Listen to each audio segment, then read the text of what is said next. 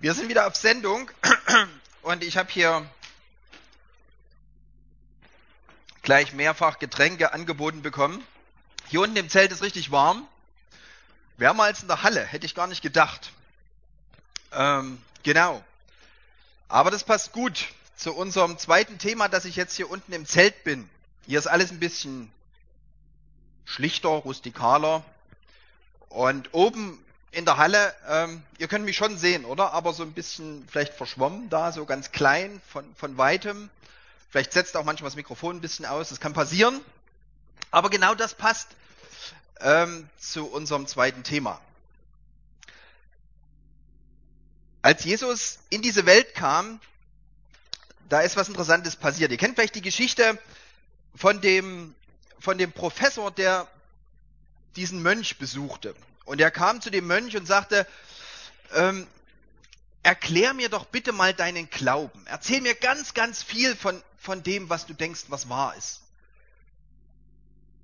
Dieser Mönch guckte dem Professor in die Augen und nahm sich erstmal ein Glas und goss sich was zu trinken ein. Und er goss und goss und goss und goss und als das goss immer weiter und, und der Professor sagt, jetzt ist mal gut hier. Was, was machst denn du da? Und der Mönch sagt, genau das ist deine, ist deine Situation. Du kommst zu mir und willst etwas über meinen Glauben hören, aber eigentlich hast du ganz viele eigene Gedanken, ganz viele eigene Vorstellungen. Da passt eigentlich gar nichts rein bei dir. Du musst erstmal das rauslassen, leer werden, damit ich dir dann etwas von meinen Gedanken, von meinem Glauben zeigen kann. So ungefähr war die Situation, als Jesus in Palästina auftrat. Und ich denke manchmal, so ähnlich ist die Situation auch bei uns heute. Mir geht es zumindest so. Wenn ich Bibel lese, dann merke ich, ähm, ich habe ganz viele Gedanken, ich habe ganz viele Konzepte, ich weiß schon ganz viel irgendwie und ich muss aufpassen, dass ich das nicht alles irgendwie hier, hier reinlese, sondern dass ich wirklich meine, meine Brille mal abnehme oder zumindest putze, um zu lesen, was steht denn hier eigentlich da? Wer war denn dieser Jesus wirklich? Was hat er denn gemacht? Was wollte er? Als ich hierher gekommen bin, ich habe so überlegt, wie kann ich euch beeindrucken? Wie kann ich euch beeindrucken? Eis, oder? Cool, Eis. Ich mache einen Riesenberg Eis. Und ihr könnt alle mal schlecken und oh, Vanille und Schoko und was weiß ich, Macadamien. Oder, oder ähm, ich stelle mich oben auf die Halle, aufs Dach, und dann springe ich hier aufs Zelt. Wie so ein Trampolin, ja? Ich hüpfe so immer hoch und runter ich glaube, ihr werdet begeistert. Selbst die Dillpost hätte was am Montag, was sie berichten könnte. Die wissen ja aber nicht so richtig, was hier äh, berichtenswert ist. Das wäre doch was, oder? Endlich mal Action. Oder dachte ich, was auf alle Fälle funktionieren würde, ich komme in Hubschrauber.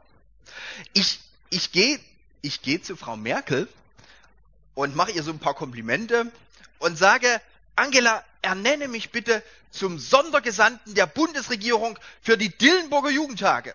Und dann kriege ich einen Hubschrauber und Bodyguards und dann lande ich hier vorne am Krankenhaus und dann komme ich hier einmarschiert.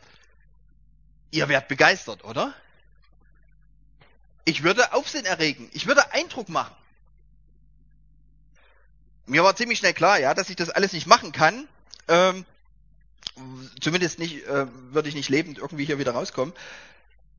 Aber wisst ihr was? Jesus hätte das machen können. Jesus hätte das machen können. Brot für alle. Mach das doch, die ganze Wüste. Alles zu Brot machen. Das wäre doch super, oder? Das wäre doch super. Es gibt so viel Hunger auf der Welt. Mach doch Brot. Einfach so. Oder spring von dieser, von dieser Zinne, von dieser Zinne des Tempels mitten in Jerusalem, spring herunter und Gott wird dich auffangen. Und die Leute werden begeistert sein und sie werden nach oben schauen. Was ist das für ein Mann? So ein Gottvertrauen. Brot und Spiele. Brot und Spiele, ja? Brot und was für die Masse, das, das ist das Erfolgsrezept jedes Kaisers gewesen, die Leute hinter sich zu bringen. Und schließlich sagt der Teufel zu Jesus, ich gebe dir die Macht über alle Länder. Willst du sie haben? Willst du sie haben? Nicht bloß Dillenburger Jugendtag, über alle Länder. Und Jesus sagt, nein. Jesus sagt nein. Ich spiele nach anderen Regeln. Teufel, ich lasse mich nicht auf das ein, was du willst und auf das, was in dieser Welt jeden Tag abgeht, wie in unserer Welt Herrschaft und Macht und Anerkennung und Wichtigsein funktioniert. Darauf lasse ich mich nicht ein. Nein, sagt er. Und der Teufel geht geschlagen vom Feld. Und ich bin überzeugt, das ist der erste Schritt. Das ist der erste Schritt auf dem Weg, dass Jesus das Böse besiegt. Und dass das Reich Gottes in diese Welt kommt. Dass das Reich Gottes in diese Welt kommt. Das Reich Gottes kann beginnen. Ja klar, Jesus kann Brot machen. Für 5000 Männer und Frauen und Kinder und alles noch, noch hinten drauf. Klar kann er das. Aber er zaubert nicht. Er nimmt das, was dieser Junge hat, die fünf Brote und die zwei Fische und teilt sie und am Ende werden alle satt. Ja klar, Jesus wird ganz oben sein. Alle, alle, alle werden hochschauen und staunen. Aber dann wird er an einem Kreuz hängen. Als Verbrecher verurteilt, unschuldig. Ja, Jesus wird alle Macht haben über alle Länder dieser Erde. Aber davor wird er zu Gott sagen, dein Wille geschehe, nicht meiner. Und er wird zum Sklave werden. Der Stein Gottes beginnt zu rollen. Das, was Daniel angekündigt hat, beginnt sich zu erfüllen. Einer, der total davon überzeugt war, war Johannes der Täufer. Johannes der Täufer hatte Jesus angekündigt und er war ganz gespannt, was wird jetzt passieren. Sein Job war erledigt. Das hat ihm Gott ziemlich drastisch deutlich gemacht, weil er nämlich im Knast saß bei Herodes ähm, im Gefängnis. Und in dieser Situation beobachtet er, was draußen geschieht. Er hat so seine Leute, er hat ja auch viele Anhänger und die berichten ihm immer, und irgendwie scheint da was schief zu gehen. Jesus ist immer noch im Zelt. Der ist gar nicht in der Halle. Markus, äh, Matthäus, Entschuldigung, Matthäus Kapitel 11 möchte ich lesen, Matthäus 11, Vers 2. Als aber Johannes, der Täufer im Gefängnis, die Werke des Christus hörte, sandte er durch seine Jünger und ließ ihm sagen, Jesus, bist du der Kommende? Bist du der Kommende? Oder sollen wir auf einen anderen warten? Bist du der Kommende? Man kann sich das richtig vorstellen. Das ganze Volk wartet auf das Reich Gottes. Das ganze Volk hat eine Sehnsucht, dass Gott endlich eingreift. Und Johannes ist der, dem, dem gezeigt wird, du bist der, der das als ein Herold, so als ein Vorläufer ankündigt, jetzt geht's wirklich gleich los. Der, der nach dir kommt, das wird Gott sein, der in diese Welt eingreift. Und er macht das. Und dann kommt der, der nach ihm kommt. Jesus beginnt zu wirken. Und Johannes sitzt im Knast. Ja, was denn nun? Reich Gottes? Was denn nun? Gott, Gott soll doch eingreifen. Jetzt greif doch mal ein. Greif doch mal ein in diese Welt. Hier ist immer noch der Herodes König. Der nennt sich auch Messias. Dabei hat er, hat er sein, seinem Bruder die Frau ausgespannt. Und du, du guckst einfach tatenlos zu, Jesus. Du bist da in diesen Dörfern irgendwo in, in Galiläa, ja, da irgendwie im Zelt dort. Geh mal nach Jerusalem. Dort ist die Hauptstadt. Dort ist das Zentrum. Dort müssen dich die Leute sehen. Tu doch etwas. Oder bist du überhaupt der, auf den wir warten? Haben wir uns getäuscht? Der Sohn Davids? Ja, ja, David, Mose, Daniel, wir, wir brauchen einen Mose. Wir brauchen einen, der die feindliche Armee ersaufen lässt. Und du, Jesus, du, du lässt da dämonisierte Schweine in den See fahren?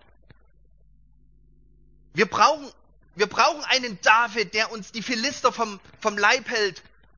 Und du, Jesus, du, du hilfst einem römischen Offizier und du, du lädst die Heiden in unser Reich ein? Wir brauchen einen Daniel, der dem Löwen so richtig das Maul stopft.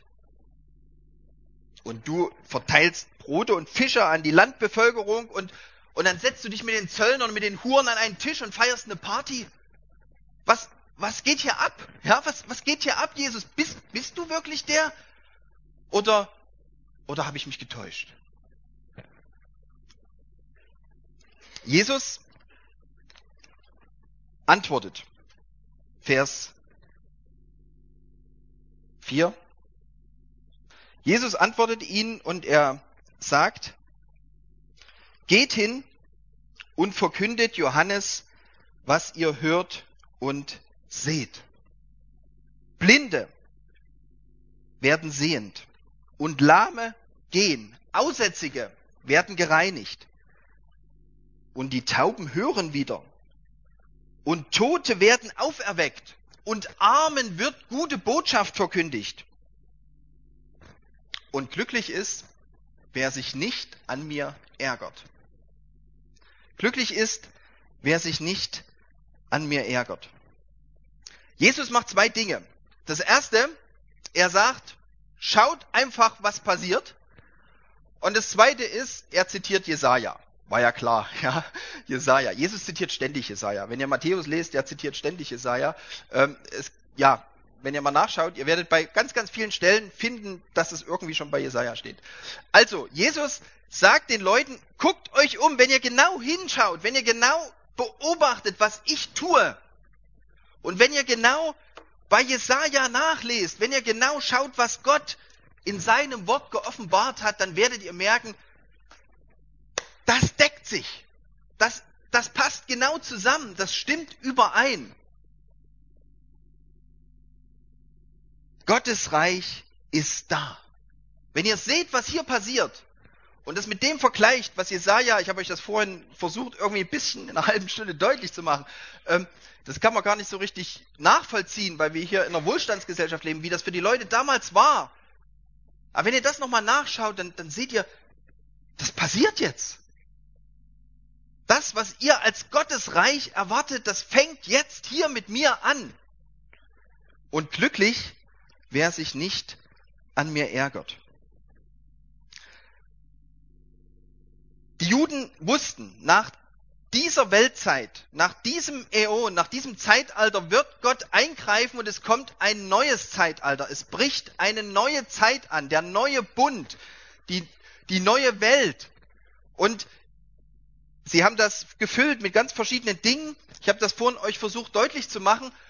Und wenn man jetzt schaut, was passiert bei Jesus, dann merkt man, dass ganz viel davon anfängt, sich zu erfüllen. Er redet von Rettung. Er bietet Frieden an. Schon das Evangelium beginnt damit. Ja, die Engel singen Friede den Menschen. Ja, ähm, Gott will Frieden schließen mit den Menschen.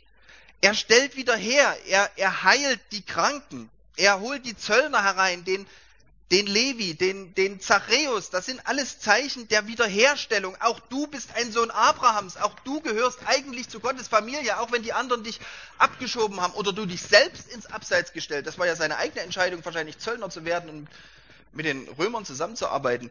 Aber auch du gehörst dazu, Wiederherstellung. Er heilt und er vergibt, auch das ganz eng zusammen, ja, dieser, der durchs Dach reingelassen wird. Jesus sagt als erstes, deine Sünden sind vergeben, als er den Glauben seiner Freunde sieht. Ganz interessant, ja, den Glauben seiner Freunde. Und dann sagt er, du bist auch geheilt. Das, das kriegst du auch noch mit dazu. Gottes Geist, Jesus verspricht, dass der Geist kommen wird. Und die ersten Jünger erleben es, dass Gottes Geist sie erfüllt. Und dass Freiheit da ist. Die Dämonen werden ausgetrieben. und Freude. Jesus feiert total gerne. Das erste Wunder, was er macht, ist Wasser zu Wein bei einer Hochzeit, um zu feiern. Das ist nicht einfach bloß so, äh, okay, irgendwas muss ich mal Tolles tun, dass die Leute merken, ist, ich kann auch was und so.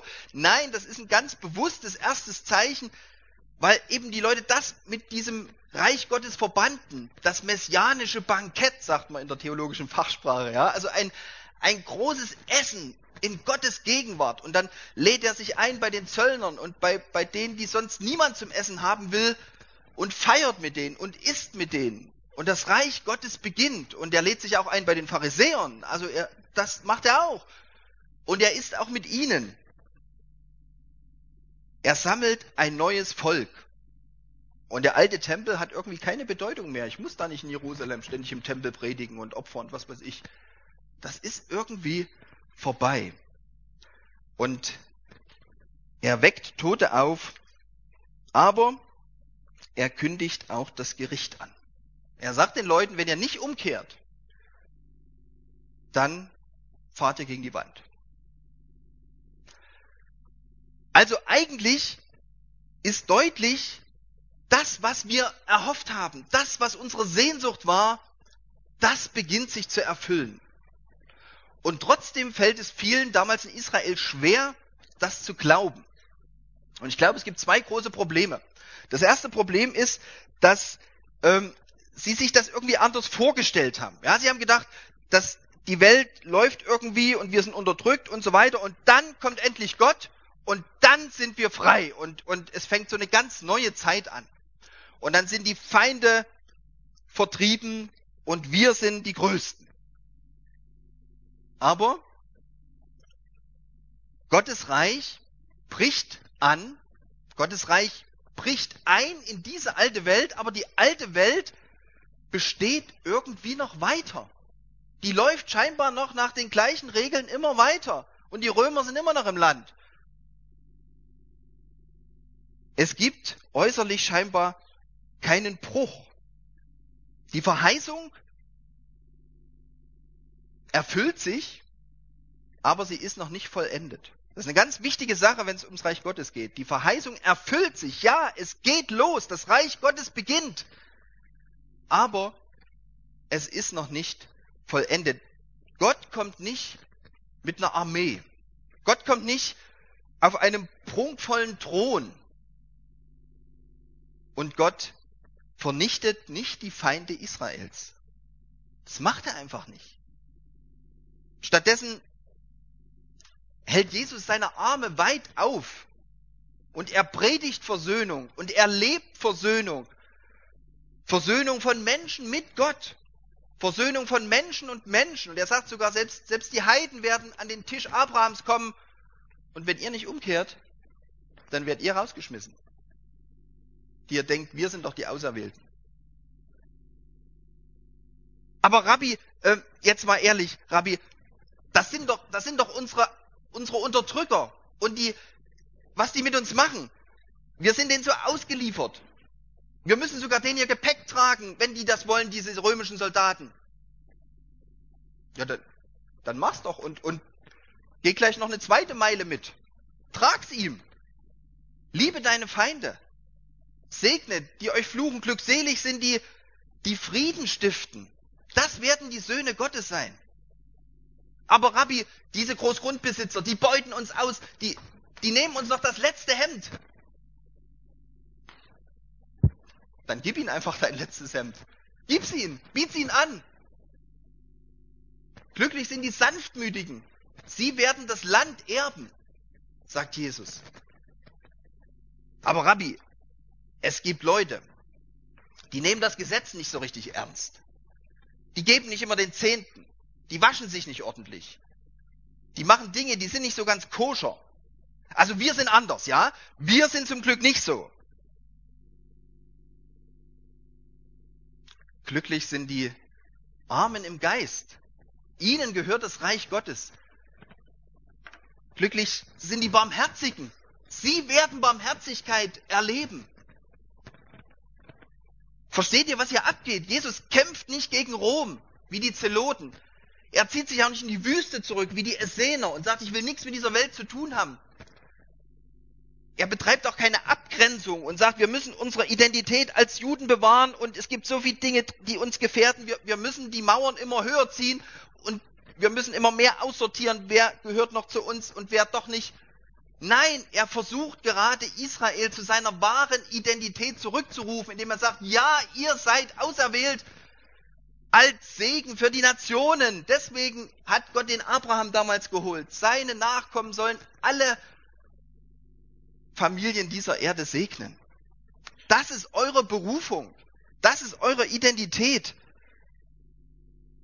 Ihr wurdet auserwählt, damit die anderen Völker stutzig werden, damit sie angezogen werden von dem, wie es bei euch läuft und damit sie diesen Gott entdecken, der dahinter steckt. Und nicht, dass ihr euch drüber stellt und sagt, gut, dass wir nicht so sind wie die, gut, dass wir moralisch besser sind. Und denen wünschen wir die Pest an den Hals. Gott will die ganze Welt retten. Das ist sein Plan und das steht eigentlich auch schon bei Jesaja. Das steht eigentlich auch schon bei Jesaja. Jesus heilt, Jesus hilft, Jesus gibt sich mit denen ab, mit denen sich kein Mensch sonst abgeben will. Er holt die dazu, die sonst immer am Rande stehen. Er reinigt die Aussätzigen und lässt sie am Leben teilhaben. Er holt die Kinder auf die Bühne und sagt, auch die sind wichtig. Das sind sogar die, die die Ersten sind, die ins Reich Gottes kommen. Alle dürfen zu Gottes Volk dazugehören. Jesus geht einen ganz, ganz anderen Weg, als es die Leute von ihm erwarten. Und er sagt, genau so kommt das Reich Gottes in diese Welt. Genau so wie ich lebe. Wer mir nachfolgt, das ist Reich Gottes. Und ich will, dass alle mir nachfolgen und so werden wie ich. So leben wie ich. Auf diesem Weg, den ich gehe auf diesem Weg wird die Welt erlöst. Und da wird deutlich, die Lehre vom Reich Gottes, das ist eben nicht äh, sozusagen so, so, eine, so eine Erlösungstheorie, äh, dass du irgendwann mal in den Himmel kommst. Das steckt da auch drin, ja, das steckt da auch drin, keine Angst. Aber Jesus macht deutlich, es geht um etwas, was jetzt und hier beginnt. Es geht darum, dass, dass jetzt ein anderes Leben anfängt, ein, andere Regeln plötzlich gelten, dass du jetzt schon nach den Regeln des Himmels lebst, das macht Jesus vor. Und wenn seine Kraft und sein Geist dabei sind, dann wird sich auch etwas verändern. Wenn Gott König wird, wenn Gott anfängt, die Herrschaft anzutreten, dann sieht es so aus, wie Jesus es vorlebt. Aber wenn Gott König wird, wenn seine Herrschaft beginnt, dann bedeutet es auch Gericht. Und genau das macht Jesus immer wieder deutlich. Er sagt, Leute, wenn ihr nicht auf meinen Weg der Versöhnung und der Nächstenliebe, der Feindesliebe, wenn ihr nicht auf diesen Weg kommt, wenn ihr nicht mir nachfolgt, dann werdet ihr untergehen. Das wird euer Verderben sein.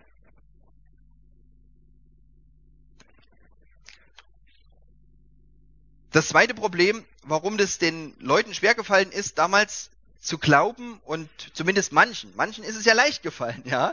Ähm, Jesus sagt ja, die Zöllner und Pharisäer, die werden die ersten, äh, die Zöllner und Huren werden die ersten sein, weil sie umgekehrt sind, weil sie diese Versöhnung angenommen haben. Aber ich habe schon mich versprochen, ja, die Pharisäer waren eben ein Teil von, von Leuten, die, denen das total schwer fiel, das zu akzeptieren. Und ich glaube, ein zweiter Grund dafür ist, dass Jesus eben nicht die Feinde Israels besiegt, sondern dass er sie auch versöhnen will. Aber es ist nicht ganz richtig, dass er nicht die Feinde Israels besiegt. Denn er weiß, er muss eine Schlacht schlagen. Und er wird eine Schlacht schlagen. Er wird einen Feind besiegen. Jeder Messias muss einen Feind besiegen. Aber Jesus sagt, der wirkliche Feind, das sind nicht die Römer. Das sind nicht die, die Zöllner, die irgendwie euch übers Ohr hauen. Das sind auch nicht die Huren, die unmoralisch leben. Euer wirklicher Feind, das ist der Teufel, der sowohl die Römer als auch die Huren, als auch die Zöllner, aber auch euch die Frommen, auch euch, die ihr die Auserwählten seid, im Griff hat. Matthäus äh, 12 kommt diese Begegnung, wo Jesus die Dämonen austreibt und wo ihm vorgeworfen wird, dass, äh, dass er das nur im, im Auftrag des Beelzebul tut, des Obersten der Dämonen, dass er dadurch die Kraft hat und er widerspricht und sagt so ein Quatsch, das ist total unlogisch, was ihr hier erzählt. Nur wer das Haus des Starken eingenommen hat, nur wer da eingedrungen ist und den Starken gebunden hat, der kann dann die Gefangenen befreien. Der kann sich die Beute rausholen. Und genau das sagt Jesus, genau das mache ich. Das ist wieder ein Zitat aus Jesaja. Da dachten die auch, das wären die Römer, ja, die Starken, die müssen wir binden irgendwie. Gott muss die binden, damit die uns freilassen. Aber Jesus sagt, nein, es gibt einen viel, viel größeren Feind und das ist der Teufel und den habe ich gebunden. Und deswegen kann ich Menschen befreien. Jesus geht diesen Weg der Versöhnung und diesen Weg der Feindesliebe, der Nächstenliebe. Er geht ihn konsequent. Er weiß, in dieser Welt wird nach anderen Regeln gespielt. Aber er geht ihn trotzdem weiter. Er weiß, dass das wird mich das Leben kosten, weil diese Welt so anders tickt. Aber er geht diesen Weg weiter. Schließlich sagt er, okay, jetzt geht's los, jetzt gehen wir nach Jerusalem. Die Jünger freuen sich, oh super, jetzt wird's doch noch was. Die Hauptstadt und eine Krönung und äh, wer ist da links und rechts, ja, wer darf sitzen? Und Jesus sagt, ja, ich werde gekrönt, aber die Krone wird aus Dornen sein. Jesus sagt, ja, ich werde erhöht, aber mein Thron wird ein Kreuz sein. Jesus sagt, ja, ich werde zwei Genossen haben, die rechts und links, wie meine Stellvertreter, neben mir sitzen. Aber das werden zwei Verbrecher sein. Und auch ich werde wie ein Verbrecher dort in der Mitte hängen. Wisst ihr, ähm, in, in der letzten Zeit ging es immer wieder mal so um Meteoriteneinschläge. Da ist die Forschung gerade dran. Und ich habe letztens so einen Bericht gehört darüber, eben was da alles passieren kann, wenn ein Meteorit die Erde trifft und so weiter. Und es gibt ja coole Filme, wo das dargestellt wird. Ihr kennt vielleicht den, den Armageddon, ja, diesen ähm, Klassiker quasi, wo also die Welt von so einem riesen Meteoriten bedroht ist und es gibt eigentlich keine Chance, der wird die ganze Welt treffen und vernichten. Und dann haben die Leute eine Idee und sagen, wir schicken ein Team da hoch mit einem Raumschiff und dieses Team muss das, diesen Meteoriten irgendwie sprengen. Und das machen sie. Ein paar Mutige sind bereit und trainieren und dann fliegen sie auf diesen Meteoriten und wollen dort eine Bombe deponieren und die dann zünden. Aber als, als es losgehen soll, merken sie, die, der Zünder funktioniert nicht. Das, man kann die nicht von, von fern zünden. Was machen wir jetzt? Wenn wir das jetzt nicht machen, die, die Welt geht unter. Und dann sagt einer, ich bleibe hier und zünde die Bombe höchstpersönlich. Und das ist Bruce Willis. Und die anderen, die anderen fliegen wieder zurück auf die Erde. Die lässt er wieder gehen. Und er bleibt dort auf diesem Meteoriten und er zündet die Bombe und das Ding explodiert und zerstreut sich in alle Winde. Und die Erde ist gerettet. Die Erde ist gerettet. Wisst ihr, genau das ist eigentlich die Story, die das Neue Testament erzählt. Das, was Jesus versucht, den Leuten klarzumachen. Die ganze Menschheit ist bedroht. Wenn ihr so weitermacht, ihr werdet untergehen. Ihr werdet untergehen, sagt Gott. Ihr fahrt voll gegen die Wand. Die Ruine wird ganz zerstört. Sie wird nicht wieder aufgebaut, sie wird zerstört werden, wenn ihr so weitermacht. Und eigentlich wird so ein Team ausgeschickt. Israel, ja, die sollen eigentlich gegen das Böse kämpfen. Die sollen Gottes Mission in dieser Welt irgendwie weiterbringen. Aber je, je länger die Geschichte läuft, umso deutlicher wird, Israel selbst ist auch Teil des Problems. Sie sollten das Problem lösen, aber sie sind auch Teil des Problems geworden. Und was ist jetzt? Jetzt bleibt dieser eine wahrhafte Israelit. Gott hat gesagt, Israel, dadurch, dadurch soll die Welt errettet werden, durch dieses Volk. Und da ist einer, eben dieser Gottesknecht, der eine wahre, der ganze, der ganze Baum wird, wird abgehauen, aber ein, ein grüner Zweig kommt wieder empor und dieser Jesus, er sagt, ich nehme das auf mich. Ich spreng die Bombe und gehe dabei selbst drauf. Und genau das hat er gemacht. Genau das hat er gemacht, damit etwas Neues entstehen kann, damit jetzt wirklich alle Menschen versöhnt werden können mit Gott. Und er geht diesen Weg und erniedrigt sich und er lässt sich verspotten, er lässt sich beleidigen, er lässt sich verraten, selbst seine engsten Freunde verraten ihn. Er lässt sich quälen, erniedrigen, misshandeln. Alles, was Menschen anderen Menschen antun, das wird diesem Jesus angetan. Das wird diesem Jesus angetan. Und er schlägt nicht zurück. Wenn es irgendein Leid in dieser Welt gibt, wenn es irgendein Leid in dieser Welt gibt, irgendein Schmerz, Jesus hat ihn ertragen. Der Sohn Gottes, der Sohn Gottes, er leidet unter den Sünden seiner Geschöpfe, im wahrsten Sinne des Wortes, an seinem Körper, in seinem Fleisch. Und das Einzige, was er sagt, Vater, vergib ihm, Sie wissen, sie wissen einfach nicht, was sie tun. Versteht ihr das? Das ist Gottes Art, seine Herrschaft aufzurichten. Das ist, das ist ein König la Gott. Das ist ein König la Gott, der ein Kreuz als Thron hat. Und der sich selbst hingibt, der sich selbst hingibt und alles gibt für dich und für alle Menschen. Und weil er das macht und weil er sagt, Vater, dein Wille geschehe und ich gebe mich hin für diese Welt, deswegen wird er auferweckt. Am dritten Tag weckt Gott ihn von den Toten auf. Und er stellt sich zu ihm und sagt, ja genau, dieser Jesus vom Nazareth, das war mein Gesandter, das, das ist mein Sohn. Ich selbst bin in ihm in diese Welt gekommen und habe die Schuld dieser Welt, deine Schuld getragen. Und deswegen sagt Paulus, ich schäme mich dieses Evangeliums nicht. Ja, das ist so verrückt. Ein, ein gehängter Galiläer. Ja, was haben die Leute in Rom und in Athen und so weiter? Was haben die gelacht, wenn der Paulus da ankam? Und Paulus sagt, nein, ich schäme mich nicht. Denn das ist das Größte, was passiert ist, dass Gott selbst leidet, dass Gott selbst uns dient und all das erträgt, damit wir befreit werden. Und deswegen steckt in diesem Evangelium die Kraft, Menschen zu retten, die Kraft zum Heil. Ich möchte dich gern herausfordern, jetzt am Ende dieses Vormittages. Es war viel Geschichte und es ging viel um Jesus. Und jetzt geht es um dich. Jesus selbst sagt, Matthäus 11, Vers 28, das ist kurz nachdem er eben über Johannes den Täufer gesprochen hat. Matthäus 11, Vers 28, kommt her zu mir.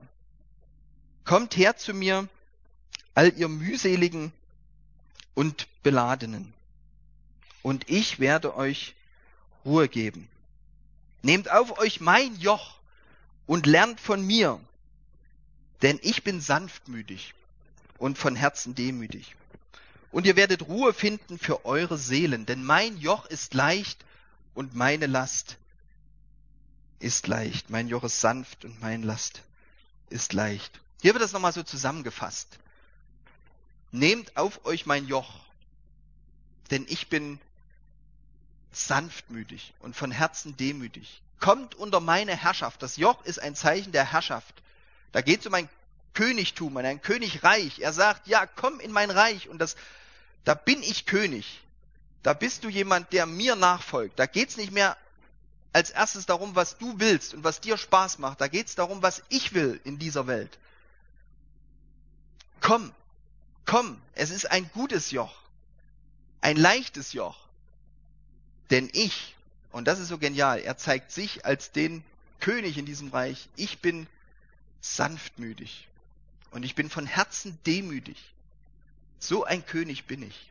Und deswegen komm, lass dich drauf ein, folge mir nach.